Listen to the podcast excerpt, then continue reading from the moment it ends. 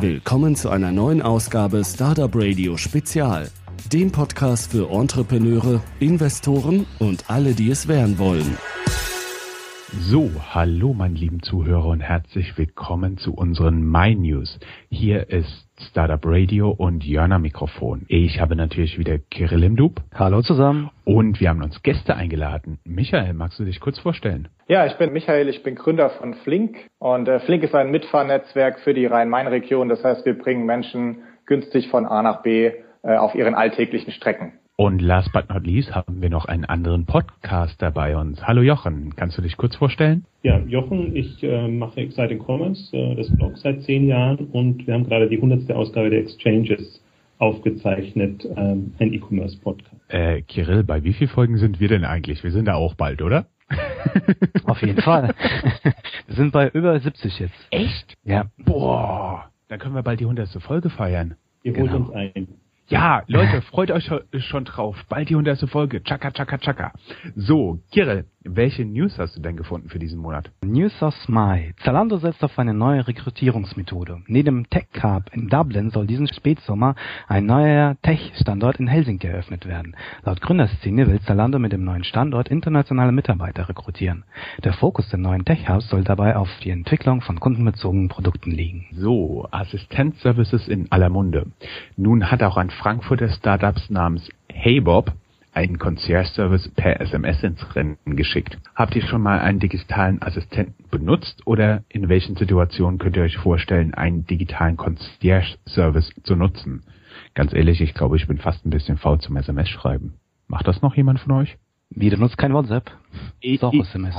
Ah, das ist, nee, nee, ganz ehrlich gesagt, ich, ich, nutze inzwischen immer diese, diese Funktion, dass du dann Sprache aufnehmen kannst, immer so bis ah, so 30 Sekunden und dann geht das, geht das hin und her. Das hat, das hat sich übrigens WhatsApp von, von dem chinesischen Wettbewerber von äh, WeChat, Weixin, haben die sich das abgeschaut. Mhm. Hat irgendjemand von euch einen Concierge-Service? Michael? Jochen? Ich hab, ich bin, glaube ich, die, die, die größte Zielgruppe von solchen Services und ich finde sie auch klasse. Also ich bin ein ganz großer Freund von Automatisierung und Vereinfachung. Äh, meine Klamotten, die kommen äh, von Moto und werden mir zugeschickt. Meine Putzfrau von, von Helpling und wenn ich äh, keine Lust habe auf Kochen, dann äh, nehme ich eben Säulen zu mir. Von daher bin ich, glaube ich, der, der Erste, der sowas nutzen wird. Nichtsdestotrotz ist, glaube ich, die Frage berechtigt, was sind denn die konkreten Use Cases? Tatsächlich ist es bei mir so, die meisten Sachen, die ich mache, sind irgendwie wiederholbar und dafür brauche ich nicht immer eine SMS schreiben, sondern die richte ich mir einmal ein und dann kommen meine Klamotten und dann kommt mein Einkauf schon jetzt zu mir. Und so reich, dass ich mir andauernd neue Sachen ausdenke, bin ich leider nicht. Wem sagst du das? Wem sagst du das? Ich muss aber auch zugeben, ich nutze diesen gleichen Putzservice. Der ist richtig gut. Ansonsten bin ich wahrscheinlich mehr so ein manueller Typ. Geht mir genauso. Also für mich ist das genau das Gegenteil. Ich habe da überhaupt gar keinen Sinn dafür. Die müssen auch wahrscheinlich so ein Use Case finden. Ich meine, die haben ja Beispiele irgendwie genannt, du kannst dir eine Pizza bestellen ja, statt halt äh, Lieferheld irgendwie App aufzumachen, kannst halt SMS schicken, ich will jetzt eine Pizzaton oder was an diese Adresse, dann bestellen die dir die Pizza und rechnen das irgendwie ab. Aber das ist ja auch nicht so kreativ. Ah, um, aber wa was möglich wäre, Entschuldigung, dass ich dich unterbreche, ja. Kirill, aber hier in Frankfurt gibt's doch die super geile Dachiminos Pizza, aber die liefern nicht, ne? Das wäre zum Beispiel hm. so eine Sache, wenn die das auch noch liefern würden, also praktisch, wenn du die hinschicken könntest zu jedem beliebigen Restaurant und die holen dir das Essen ab. Das ist übrigens genau das, was Volo macht, die ja übernommen worden sind von Rocket. Richtig, ja. Genau. Oder halt äh, dreckige Wäsche wegbringen, saubere wieder nach Hause bringen lassen. Genau. Also tatsächlich ähm, mh, doch mehr in der Offline-Welt tatsächlich einen Concierge-Service dann anzubieten als nur so einen digitalen. Super, dann kommen wir zu der nächsten News. Neuer Medienaccelerator startet durch. Die Deutsche Presseagentur startet in Hamburg den Next Media Accelerator. Die Bewerbungsfrist läuft noch bis zum 15. Juli für alle Startups, die in mediennahen Bereichen aktiv sind. Wenn man uns hier so ein bisschen verfolgt, haben wir ja schon so den ein oder anderen äh, Medien Accelerator hier äh, genannt, der gestartet ist. Die Frage ist natürlich, ähm, was macht überhaupt einen erfolgreichen Accelerator aus und welche Startups sollten wirklich die Unterstützung von einem Accelerator wahrnehmen? Was sagt hier? Also ich bin so ein Skeptiker von Accelerator Modellen, weil ich immer das Gefühl, also gerade wenn sie von Medienhäusern oder mediennahen Häusern betrieben werden und nicht unabhängig. Also unabhängig kann ich mir das gut vorstellen, weil ich glaube, das hilft äh, allen Beteiligten. So ist immer so ein bisschen, ja, man erhofft sich da Synergien oder, oder dass man eben profitiert davon. Ich habe aber eher immer das Gefühl, da tauchen dann die Startups auf, die sonst eher nicht äh, keine Chance haben. Aber das ist jetzt ein gut gepflegtes Vorurteil von mir. Also kann auch anders sein. Also ich glaube, dass erstmal jeder Accelerator etwas für die Gründerkultur hier in Deutschland tut, weil ich glaube, er bietet eine Anlaufstelle für interessierte Gründer. Und ich glaube, das ist erstmal erstmal positiv. Ich teile aber die Skepsis, denn ich habe noch nie ein Startup äh, gehört, das gescheitert ist und hinterher gesagt hat, uns hat es an Beratern gefehlt, ja. sondern Startups scheitern meistens deswegen, weil es ihnen an Finanzierung fehlt. Und das ist, glaube ich, das, was ein Accelerator machen sollte. Er muss sich um, um Anschlussfinanzierung kümmern. Und wenn er das nicht tut oder das nicht beherrscht, dann ist es kein guter Accelerator. Stimmt. Und die meisten Accelerator-Programme, die wir bisher so verfolgt haben, sind auch eher so nach dem Motto, ja, wir geben euch Ratschläge, wir geben euch Räume, dafür gibt ihr uns ein paar Shares und wir können auch den Zugang zu Kapital ermöglichen. Also wenn, dann hätte ich doch schon gerne zumindest da beim Kapital eine konkretere Aussage. Wie geht's euch da? Absolut.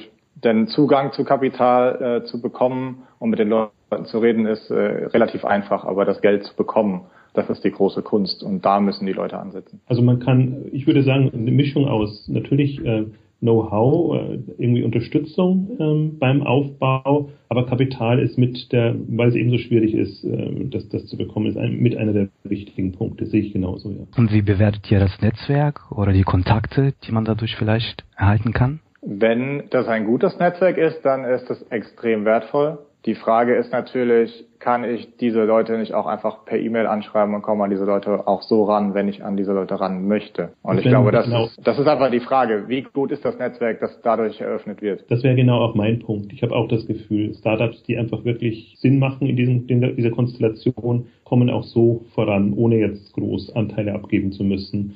Also da, da erlebe ich eine, eine, große Offenheit. Deswegen frage ich mich immer, was, was ist der zusätzliche Mehrwert in so einer Konstellation? Also es gibt Unabhängige, da, da hätte ich eine andere Einstellung, aber gerade so zu, zu äh, Medienhausnahen und DPA nehme ich jetzt mal als Medienhaus in Anführungszeichen äh, Accelerator. Ich glaube, dass von, von solchen Acceleratoren primär die Veranstalter profitieren und nicht die Gründer. Ich glaube, es ist äh, sehr, sehr wertvoll für die DPA-Leute zu sehen, wie Gründer arbeiten, aber es ist wahrscheinlich nicht so wertvoll für die Gründer dort zu sitzen. Mir fällt da noch ein Artikel ein, der schon ein bisschen länger her ist. Der ist aus dem Economist, den ich sehr, sehr gerne lese. Da hat man aber so ein bisschen anders argumentiert. Und zwar hat der Economist argumentiert, dass die Accelerator-Programme praktisch die Business Schools in der Zukunft ersetzen werden oder zu großen Teilen, insbesondere für die Gründung ersetzen werden, was ich selbst sehr logisch finde. Weil Sieht man ja jetzt hier auf Unterbrechung bei Rocket Internet, oder? Also viele, die die Schule durchlaufen sind, gründen danach auch selbstständig ein eigenes Unternehmen, gehen von Rocket weg. Ja, das stimmt. Und genau so, das ist auch eine wichtige Funktion von Rocket. Da bin ich mir sicher. Wenn man sich aber jetzt mal diese ganzen Entrepreneurship-Programme anschaut, man bekommt praktisch das gleiche, ich sage jetzt mal bösartig, das gleiche Know-how wie in einem Accelerator vermittelt. Auf der anderen Seite darf man dann aber irgendwo zwischen 50 und 250.000 US-Dollar zahlen. Da wäre mir persönlich das Accelerator-Programm ehrlich gesagt schon lieber. Ja, wenn es die, die Voraussetzung ist immer, ich glaube, da, da unterscheide ich äh, sehr stark, was es für ein Programm ist. Also wenn das genau eben solche Qualitäten hat und man tatsächlich extrem profitieren kann, hm, dann wunderbar. Aber da, da fällt mir nicht viel ein. Also ich, ich habe im Inkubatorbereich hätte ich so ein, ein oder andere, wo ich sage, ja, macht Sinn. Rocket ist aber schon wieder in Richtung Company Building. Also da, da würde ich eher sagen, das ist ja ohnehin immer aus Rocket herausgetriebene Ideen. Da profitieren die Leute, die dabei sind, natürlich extrem. Aber das hilft jetzt auch nicht so sehr jetzt, wenn man schon ein Gründer ist und sich da einbringt. Also ich, mir fehlen die Beispiele. In der Theorie klingt das gut und da, da folge ich der Linie. In der Praxis ähm, habt ihr Beispiele, wo ihr sagt, das ist ein Accelerator, wo ich, wo man wirklich das lernt? Nicht in Deutschland. Y Combinator, gell? Wobei das ja ein Incubator ist, aber dann genau in den USA halt. Persönlich habe ich mich noch nicht mit dem Programm auseinandergesetzt, da muss ich mal passen. Also ich tue mich ganz schwer. Tun wir uns doch mal leichter mit den nächsten News.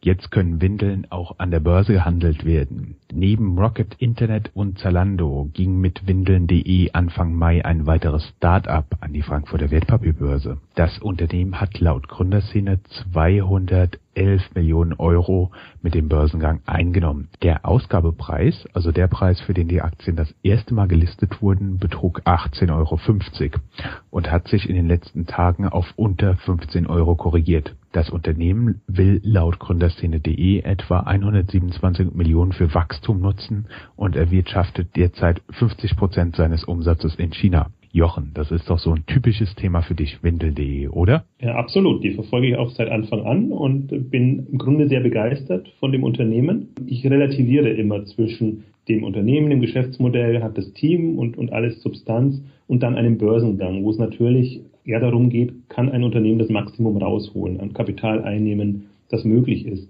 Und da muss man schon sagen, da ist Windeln.de natürlich jetzt am oberen Limit gewesen. Die Zahlen sind inzwischen ein bisschen korrigiert worden, weil sie die 127 Millionen Euro mit Greenshow-Option ähm, waren, die sie nicht nutzen konnten, weil eben dann der Kurs eingebrochen ist und nicht genügend Nachfrage da war, aber immerhin noch 100 Millionen. Und wenn man sich mal vorstellt, man hat ein Unternehmen aufgebaut, das macht jetzt 100 Millionen ungefähr Jahresumsatz und kann dann über den Börsengang diese Menge an Kapital einsammeln. Und das ist ja frisches Kapital, diese 100 Millionen. Und dann der Rest geht eben noch an die alten Anteilseigner. Also muss man jetzt aus, dem, aus Sicht der bisherigen Anteilseigner sagen, super Börsengang, toll. Was natürlich schwierig ist, wenn ein Unternehmen so hoch bewertet, um nicht zu sagen überbewertet, an die Börse geht, dann ist damit zu rechnen, dass der Kurs zurückgeht. Und das ist natürlich immer das Manko für alle, die jetzt da eingestiegen sind.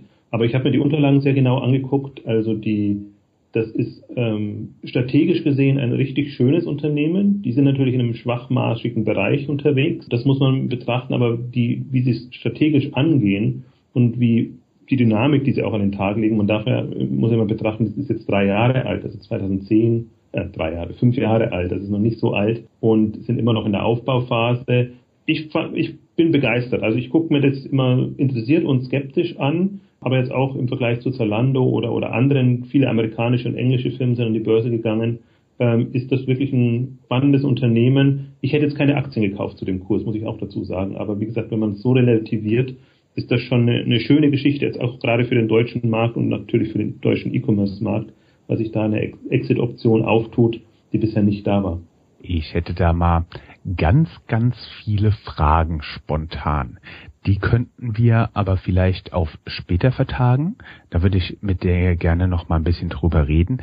Kannst du vielleicht allen unseren Zuhörern ohne Investmentbanking Hintergrund vielleicht noch mal ganz kurz den Green Show erklären, den du eben hast fallen lassen? Ja, das ist im Prinzip immer so eine Option, die man, die man nutzt, was man noch an, an Aktien ausgeben würde, wenn es gut läuft und Nachfrage da ist. Das, das, das hat äh, Rocket gemacht, das hat Zalando gemacht, das ist so die, die übliche ähm, Variante, hat aber bei Zalando auch nicht geklappt, genau aus denselben Gründen.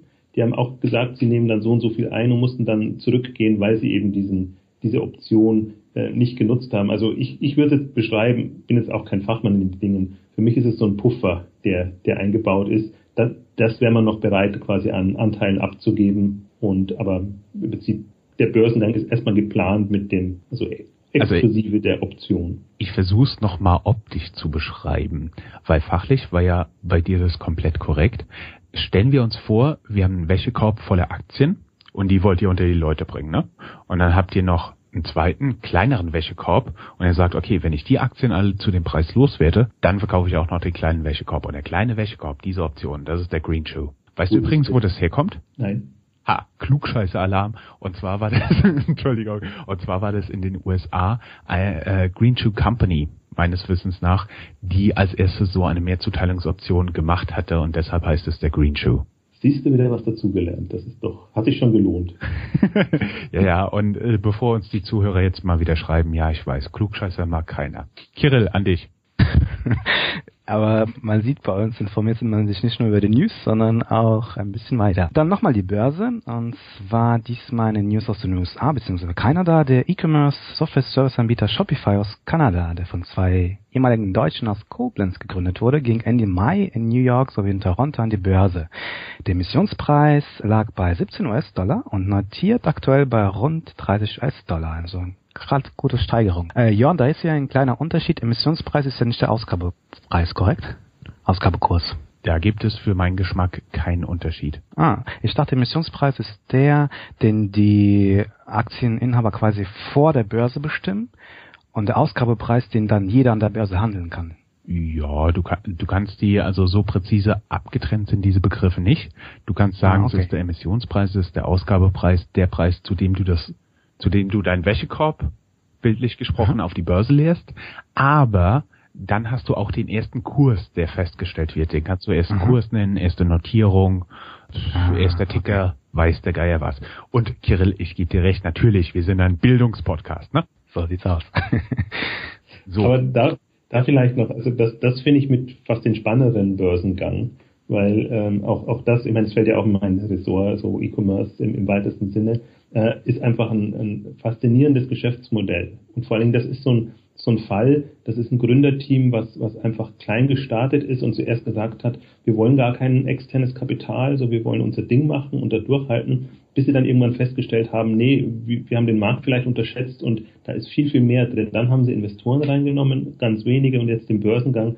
Also ist eine super äh, ähm, Erfolgsgeschichte und wenn man sich tatsächlich jetzt anguckt, wie die Geld verdienen und wie ihr Geschäftsmodell ausgerichtet ist, ähm, also faszinierend, weil, weil das sind so, das ist ein bisschen ausgeklügelter als so ein klassisches Modell. Die, die verdienen ähm, über SaaS, also eine SaaS-Lösung im E-Commerce natürlich über, über die über die Gebühren quasi und haben aber jetzt noch äh, über Payment Services eine Erlösstrom sich gesichert. Und das ist ein sehr schönes kombiniertes Modell und das, das bietet denen noch extrem viele Möglichkeiten, Deswegen bin ich da sehr gespannt, wie sich das Unternehmen jetzt öffentlich entwickelt. Wenn du gesagt hast, die haben relativ wenige externe Investoren reingenommen, dann muss dem Gründerteam ja auch noch ein Großteil der Anteile gehört haben, zumindest vor dem Börsengang. Stimmt das?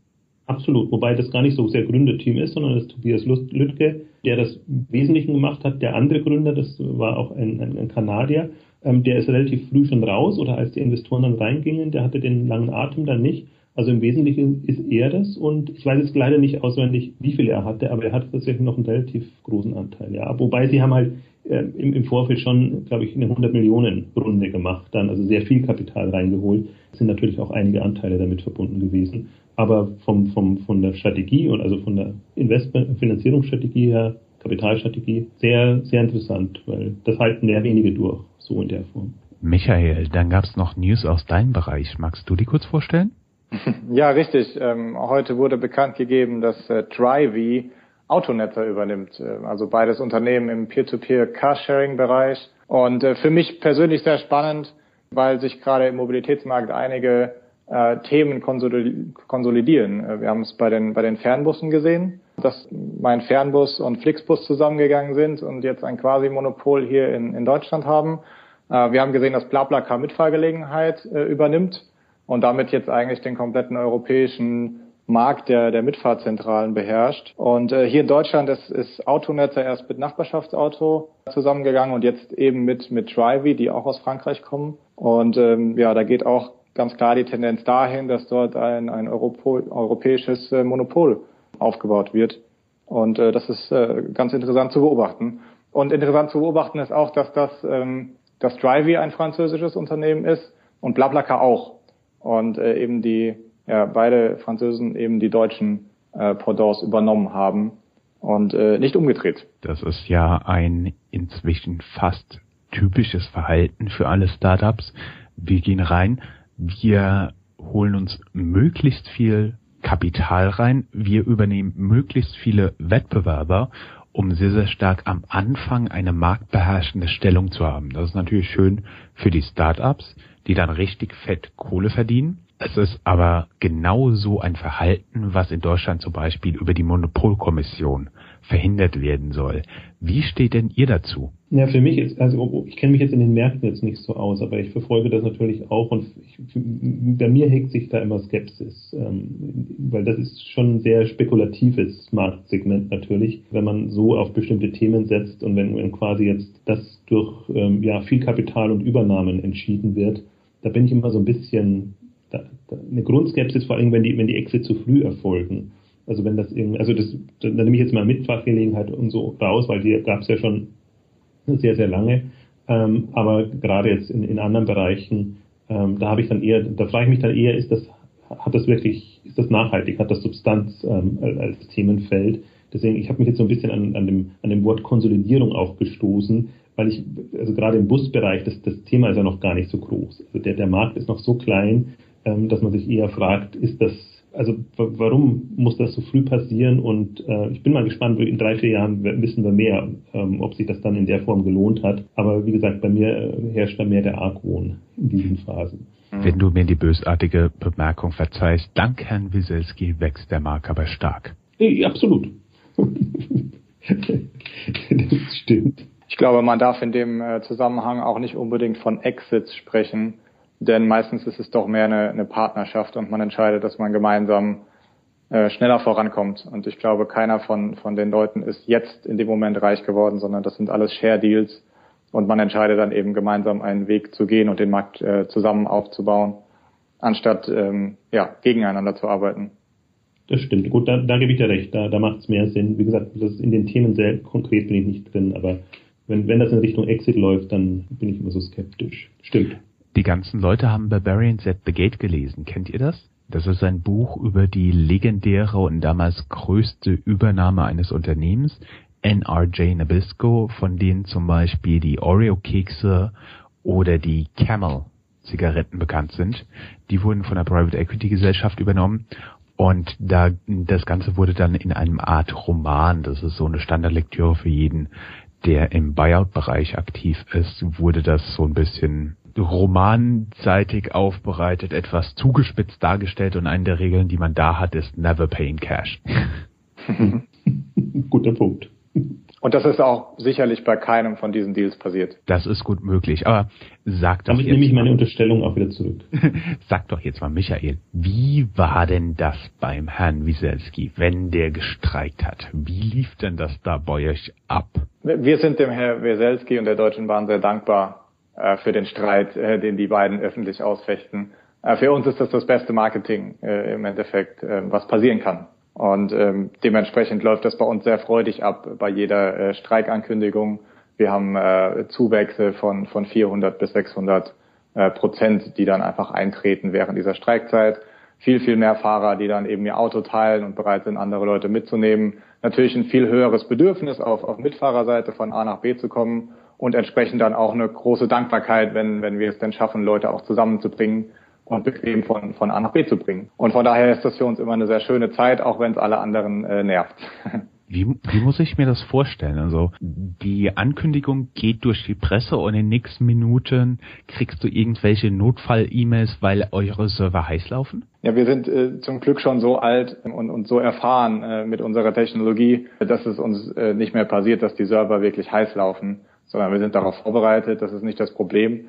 Aber wir schicken uns dann die Graphen zu, weil die Graphen gehen natürlich da nach oben und äh, das freut uns und artet nicht eine Panik aus, sondern äh, ja, es ist für uns einfach gutes Marketing. Und wir merken das wirklich innerhalb von, von Minuten. Also es ist wirklich so, äh, das wird angekündigt und, und wir, wir sehen das direkt bei uns auf der Plattform. Interaktionen steigen, äh, Erwähnungen natürlich auch in Social Media steigen äh, und das hilft uns einfach. Und jetzt hätte ich mal eine ganz bösartige Frage. Der Herr Wieselski ist ja bei dir sicher auch der Mitarbeiter des Monats, ne?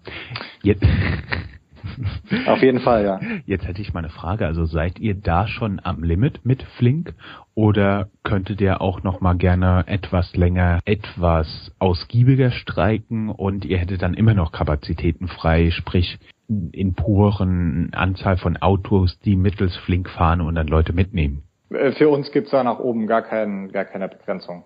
Also wir sind das, wir sind das gewohnt. Wir sind auch andere ähm, Skalierungsthemen gewohnt. Wir waren ja auch schon mehrfach im Fernsehen. Ähm, das sind dann nochmal tatsächlich ganz andere Peaks, äh, technologisch gesprochen.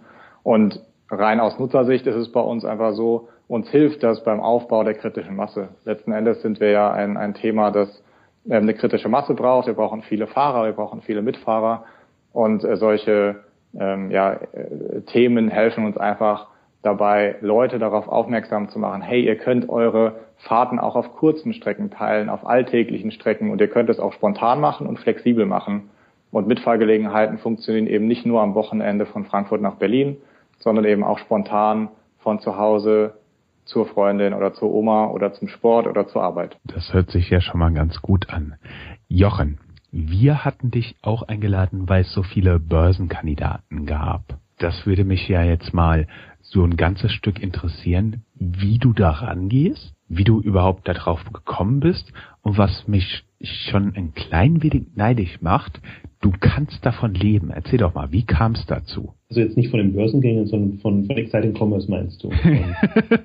das, das, war meine Arbeitshypothese, ja. Vielleicht kann ich von den Börsengängen irgendwann auch mal leben.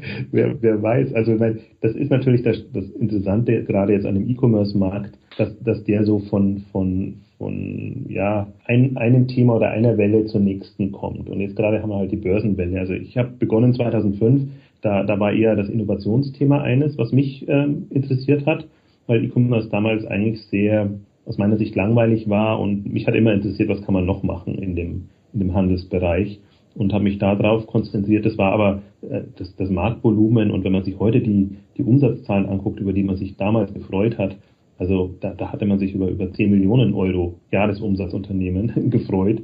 Heute sind wir zwei, also Potenzen höher, im Prinzip bei, bei, bei einer Milliarde, auf die das jetzt hingeht. Und so habe ich gestartet mit dem Innovationsthema, bis ich dann irgendwann festgestellt habe, nee, also mindestens so interessant ist ähm, das ganze Thema Wachstum, Strategie und Wachstum. Und so bin ich halt auch mitgewachsen mit den E-Commerce-Themen. Aber es war relativ früh so, dass wir einfach Unterstützer gefunden haben, so nenne ich es jetzt mal, also Leute, die die ähm, geworben haben oder die zumindest den redaktionellen Teil gut finanziert haben. Und irgendwann haben wir Veranstaltungen für uns entdeckt, am Anfang eben auch im Innovationsbereich. Inzwischen gibt es die K5-Konferenz im, im, fünften Jahr, wo wir dann tatsächlich die, die wachstumsstarken Unternehmen abbilden. Und das ist im Wesentlichen so ein, ein einer der Haupterlösströme, sage ich jetzt mal, die, der das Gesamtkonstrukt Exciting Commerce, K5 und Exchanges und alles, was in dem Bereich jetzt ist, finanziert. Und für mich natürlich toll, weil ich damit quasi äh, meiner Leidenschaft nachgehen kann. Und äh, wir sind jetzt ein kleines Team, sowohl redaktionell als auch eben auf, auf, auf der Business-Seite. Aber eine zweite wichtige Entscheidung war eben auch, ähm, als, als ich festgestellt habe, was ein starker Vertrieb oder sagen wir mal Leute, die sich ums Geschäftliche kümmern, ausmacht, äh, jetzt in dieser Bloggerwelt, wo man sich ja eher um Inhalte kümmert und nicht so sehr über Werbe, um Werbepartner und alles, was damit zusammenhängt. Also das war für mich eigentlich so die, der, der, die Weiche, als die gestellt war. Und wir haben am Anfang Gründerszene zusammengearbeitet, die das übernommen hatten und da gab es einfach einen Sprung und jetzt vor einem, anderthalb Jahren haben wir das äh, selber übernommen, weil es einfach in Dimensionen auch gegangen ist, ähm, so dass man sich überlegt, äh, macht man das noch über Dienstleister oder macht man das selber? Also ja, ich weiß nicht, es ist, ob es Glück war oder ob das in der Natur der Sache liegt. Ich glaube halt, dass ohne jetzt selbst beweihräuchernd äh, sein zu wollen, aber äh, ich habe halt immer versucht, ein eigenes Profil zu bewahren und ein Profil durchzuhalten, jetzt mit allem, was bei Exciting Commerce läuft. Und das ist jetzt am Anfang war es nicht das massenkompatible Profil. Da wäre man sicherlich einen anderen Weg gegangen, aber genau diese Themen Innovation, Startups und, und, und sehr zahlengetriebene Wachstumsmodelle, das hat halt irgendwann einen Nerv getroffen und deswegen sind wir da eigentlich äh, für alle, die das interessiert, sind wir mehr oder weniger die, die erste Wahl. Und äh, das Gute ist jetzt aus meiner Sicht natürlich, dass es auch international nichts Vergleichbares gibt. Deswegen lief es eigentlich ganz gut und ähm, es ist so, wie du sagst. Ja, also ich äh, lebe davon und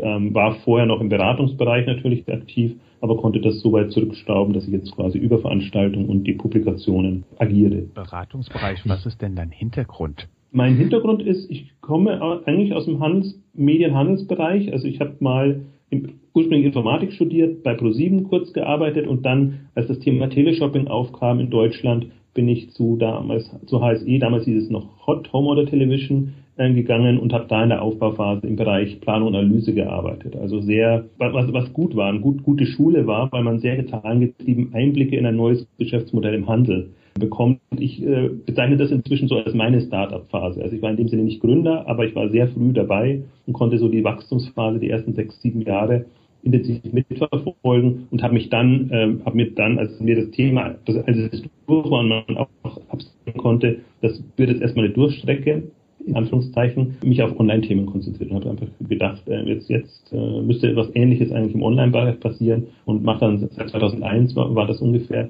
und ähm, 2015 sind wir dann mit dem Blog gestartet, dann, dann ist es halt richtig angezogen, weil man dann auch die Leute angezogen hat, die ähm, entsprechend sich für diese Themen interessieren. So grob der Hintergrund. Jochen, apropos Startups, äh, welche Themen findest du eigentlich im E-Commerce-Bereich spannend, beziehungsweise welche Startups sollte man sich in der nächsten Zeit anschauen? Ja, momentan, ich bin halt so hin und her gerissen zwischen Startups und Wachstumsunternehmen. Momentan ist das Wachstums- und Wachstumsbereich fast, fast interessanter, weil äh, die, die Startup-Ideen, also innovative Geschäftsmodelle und alles, was ich ähm, spannend finde, da kommt nicht so viel Neues. Also da hatten wir die, die, die Live-Shopping-Welle mit aktionsgetriebenen Modellen, wir hatten Social-Shopping-Welle, wo alles versucht wurde, also vor Facebook schon dann oder mit Facebook im, im sozialen Kontext. Dann hatten wir Groupon, dann hatten wir Glossybox, also diese Abo-Modelle und dann haben wir Outfittery und diese ähm, Curated Shopping Modelle, die sind alle spannend und noch da und dieses interessant mitzuverfolgen, was da, wie die ihr Geschäftsmodell finden und wie die dann auch in den Wachstumsmodus kommen.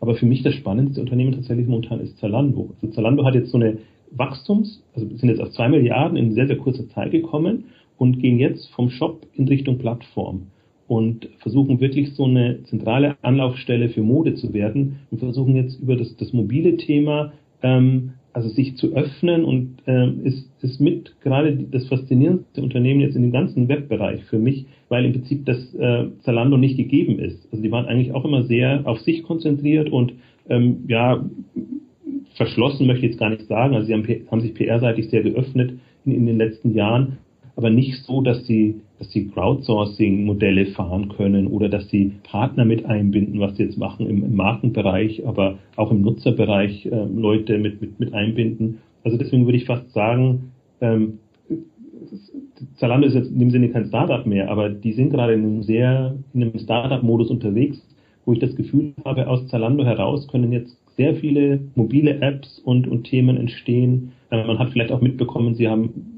sich an Unternehmen beteiligt oder Unternehmen übernommen, wie Metrigo oder Enertwine in, in England. Das ist so eine, so eine Software, mit der Marken sich an den Handel andocken können.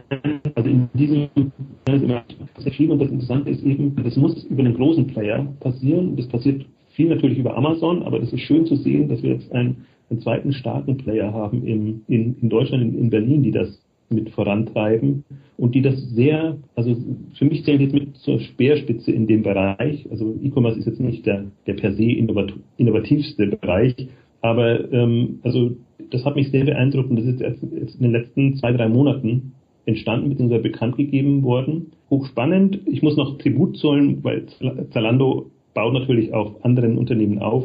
About You ist eigentlich so das, das, das Unternehmen, das Startup aus der Otto-Gruppe eigentlich heraus, die jetzt sehr viel von diesem Plattform-Denkansatz im E-Commerce vorangebracht haben. Ähm, also insofern würde ich, soll weit etwas ausschweifend geantwortet, ähm, sagen, diese Kombination ist About You als Startup und Zalando als, als Wachstumstreiber. Ich hätte jetzt noch mal ein paar Fragen zu windeln.de. Mhm. Als noch nicht Vater bin ich natürlich mit dem Unternehmen noch nicht so wirklich in Berührung gekommen. Ich habe es mir dann mal angeschaut, als es an die Börse gegangen ist und dachte mir, ja okay, das ist ein Online-Shop. Ja okay, da sind überall Baby- und Kindersachen. Und was war jetzt das Besondere daran? Ja, besser wäre es, wenn, wenn du Mutter wärst dann würdest du es noch besser nachvollziehen können. Ich glaube, ähm, da haben wir ein Problem. ich, ich, glaube auch, da haben wir alle ein Problem, die, die äh, sich Konzepte im E-Commerce angucken müssen, die sich eher an Frauen wenden, also auch zur Lande oder andere. Naja, das ist im Prinzip, sind zwei Punkte spannend. Also im Prinzip, äh, Windeln.de ist genauso eine, in Anführungszeichen, kalkulierte Geschichte wie Zalando oder andere. Es gibt das Vorbild Diapers in USA, die das ähm, Thema jetzt ähm, quasi ja, Produkte für den Nachwuchs ähm, mit, mit Windeln quasi als Lockmittel und allem, was, was man drumherum bauen kann, etabliert haben. Das hat ein paar Herausforderungen, das hat sehr geringe Margen und zum Beispiel Diapers ist berühmt dafür, dass sie die Logistik dafür optimiert haben. Also eine sehr ausgefeilte Logistik und ich weiß nicht, ob ihr das mal gesehen habt, auch die, die ähm, Automaten, die in der Logistik, also im, im Lager rumfahren. Ähm, Kiva heißt die, die Firma, ähm, die Amazon dann auch übernommen hat. Also beides hat Amazon übernommen. Ähm, das waren die, die eigentlich das, das etabliert haben. Also die Kunst im, im E-Commerce ist immer nicht nur eine Online-Kunst, sondern eigentlich gleichzeitig auch, wie, wie organisiere ich Lager und Versand. Und im Prinzip, das ist auch etwas, was ein Windel die auszeichnet, sehr schlank, mit sehr schlanken Strukturen, im Grunde wenig Leute für das, was sie an Umsatz machen, ähm, ein, ein solches Thema anzugehen. Und sie sind ja in keinster Weise profitabel. Das heißt, die brauchen jetzt schon irgendwie eine, eine Umsatzschwelle, wo sich das dann rechnet. Aber jetzt vom, von der, vom Ansatz, und mir gefällt nicht nur jetzt die Kategorie, die gefällt mir wahrscheinlich gar nicht so gut, sondern diese Zielgruppendenke, die sie haben. Dass sie halt sagen, ähm, es muss auch ein Angebot geben für Eltern, junge Eltern, sage ich jetzt mal, und die wachsen natürlich mit der Zielgruppe mit. Also erstmal quasi die, die erste Phase Schwangerschaft fängt eigentlich schon an, Schwangerschaft und Kind bekommen, aber dann geht's eben weiter. Dann wird das Kind ein Jahr, drei Jahre in die Schule rein und das sind all diese Sortimentsbereiche, die sie jetzt mit anbauen und damit es mehr Marge gibt, bauen sie auch mit an, dass sie eben dann Mütter per se versorgen, also auf Mode reingehen und, und eben margenstärkere Produkte angehen. Und wenn man sich das Gesamte mal vor Augen führt, ist das ein sehr smarter Weg, quasi über die Hintertür in ein, eine sehr lukrative Zielgruppe reinzuwachsen. Und das ist eigentlich das, wenn man positive die sprechen, ähm, dann würde ich das so wahrnehmen. Und, und ähm, ich kenne das Team von Anfang an, habe die schon ähm, kennengelernt, als sie noch nicht online waren. Und insofern weiß ich, wie sie herangehen. Und mich hat deren Professionalität, ihre Zahlengetriebenheit immer sehr, sehr beeindruckt. Und das sind eben auch, eigentlich sind das auch junge Väter, die das gemacht haben. Und jetzt weniger ähm, Leute, die, wie soll ich sagen, schon aus der Branche kamen, ähm, erfahrene Gründer, also Konstantin Urban kennt man vielleicht ähm, aus, aus Holzbrink-Zeiten und Alexander Brandt, der, der hat schon mal 2000 äh, ein, ein mobiles Startup gegründet, war zuletzt bei Siemens, hat da Tausende von Leuten gemanagt und hat dann eben so 2019 beschlossen, nee, ich mache jetzt nochmal im Startup-Bereich und hat sich dann genau ausgeguckt, ähm, windeln.de und ist das Thema angegangen. Also auch, auch eine faszinierende Startup-Story eigentlich.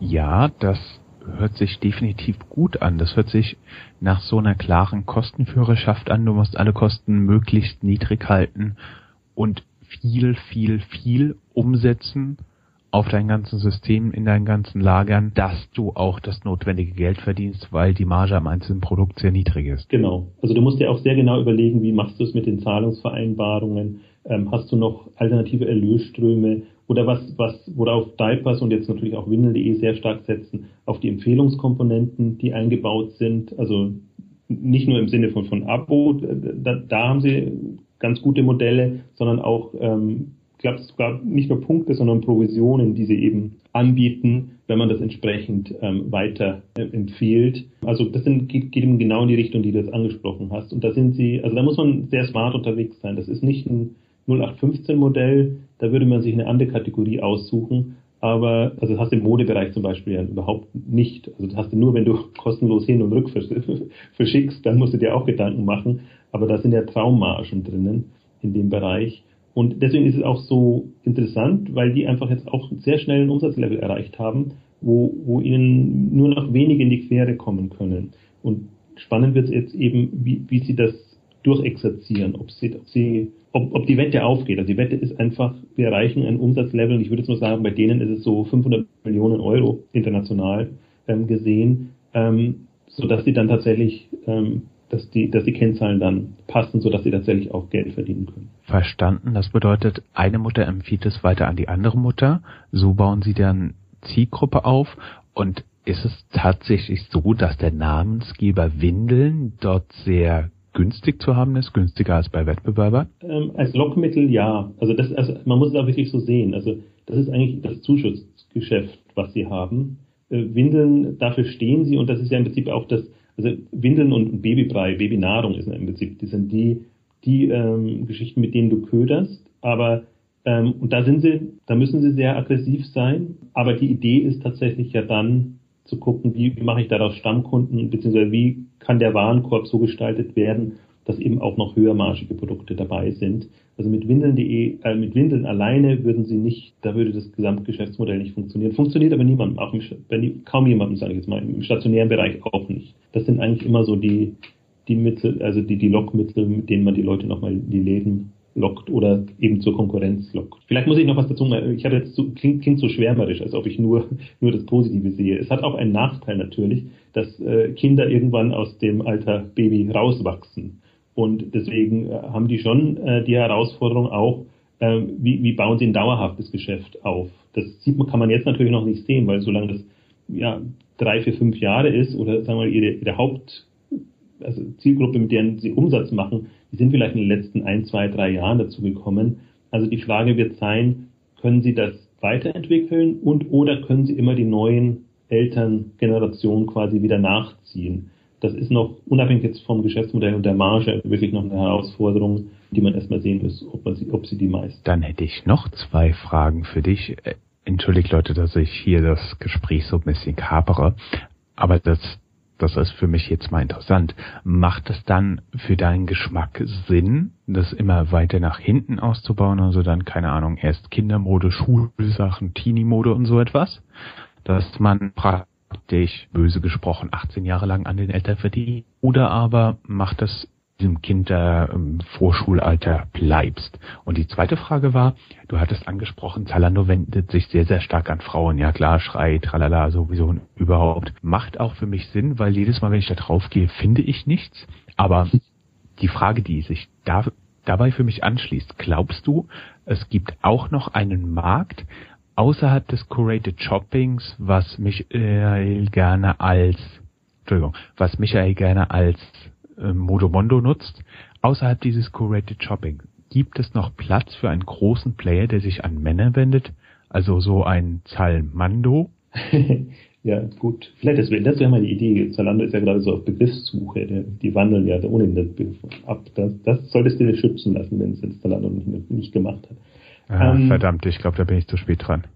Man weiß es nicht. Also vielleicht der Gedanke noch gar nicht gekommen. Also vielleicht fange ich mal äh, damit an. Männer ist ein spannendes Thema, weil Männer wirklich intensiv Mode online kaufen werden oder wollen oder generell intensiv Mode kaufen.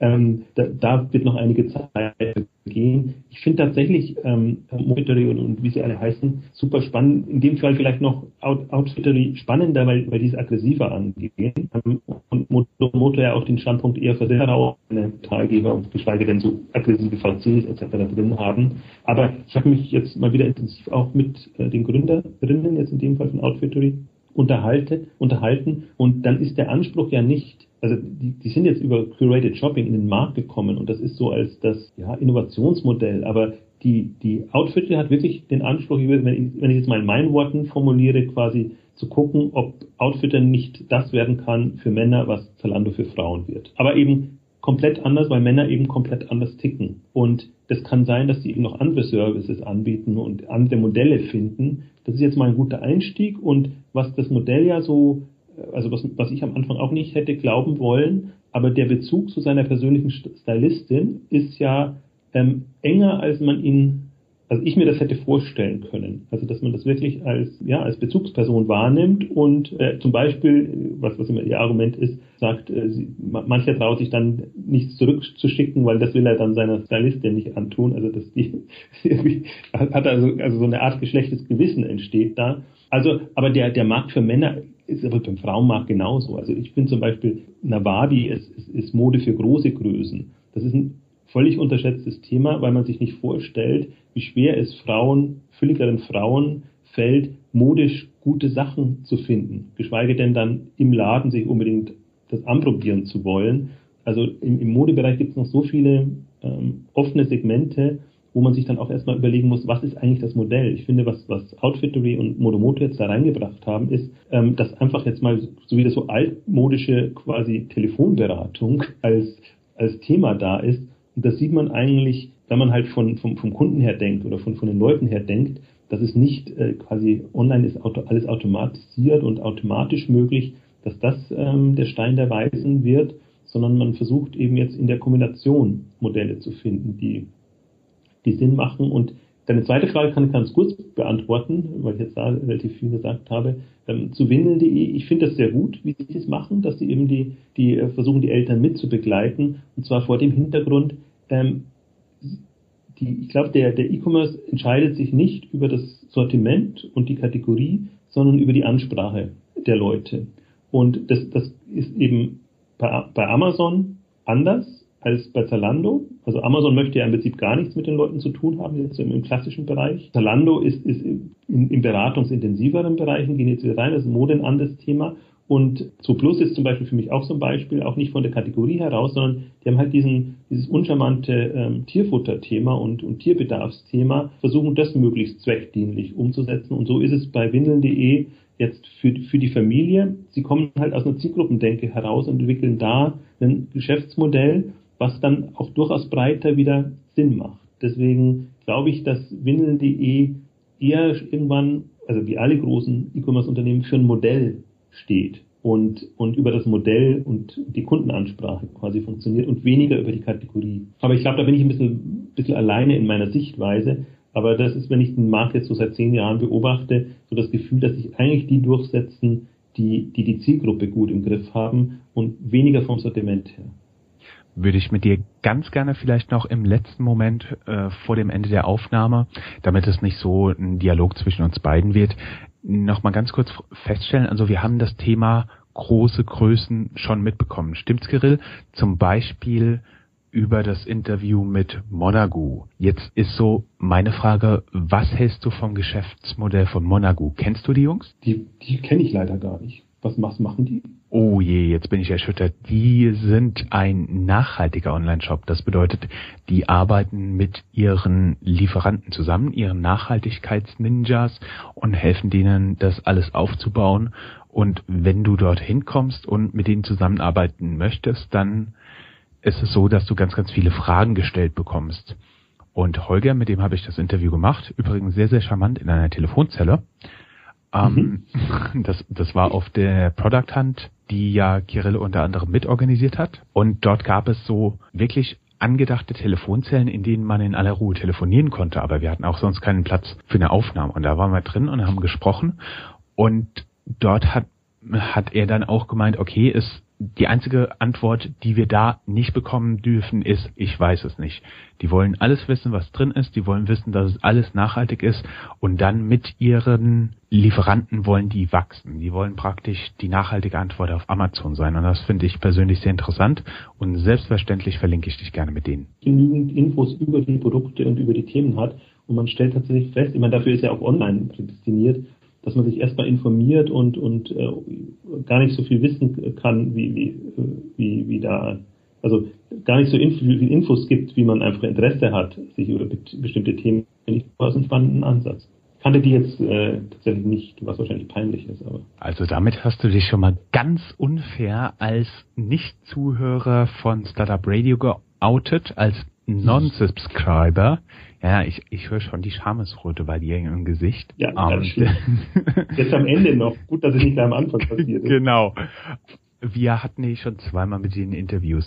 Übrigens, ihr könnt uns abonnieren. Wir sind in ganz, ganz vielen Dingen Heard This Ad. Wir sind in iTunes. Wir sind in diversesten Android Podcasting-Apps verfügbar. Schaut einfach mal rein, dann kriegt ihr immer die neuesten Sendungen direkt auf euer Handy in euer Ohr. Die Abschlussworte. Michael, Kirill, ich habe euch tot geredet. Ich gebe es zu. Also ich möchte mich ganz herzlich nochmal bedanken bei euch beiden, Michael und Jochen, natürlich auch Jörn, für den spannenden Podcast. Er hat mich tatsächlich äh, recht äh, gut informiert, auch persönlich als Moderator, auch Themen im Bereich E-Commerce und Börsengänge, viel gelernt und würde mich freuen, wenn wir in der Zukunft hier und da eine gemeinsame Sendung nochmal aufnehmen können. Jederzeit.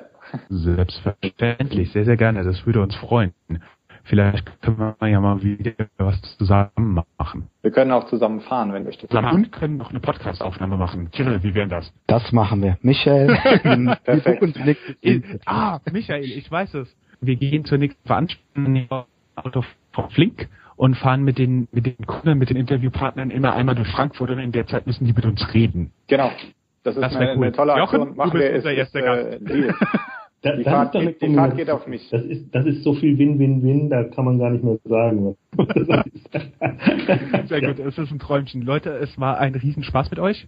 Vielen lieben Dank. Wunderbar. Ja, herzlichen Dank. Ihr Lieben, wenn ihr das mögt, liked es auf Facebook, teilt es auf Twitter, Google Plus, was auch immer da ist. Unseren englischen Kanal gibt sogar auf Weibo. Teilt es, macht uns bekannt, habt uns lieb. Vielen Dank und schönen Abend noch. Ciao, ciao. Tschüss.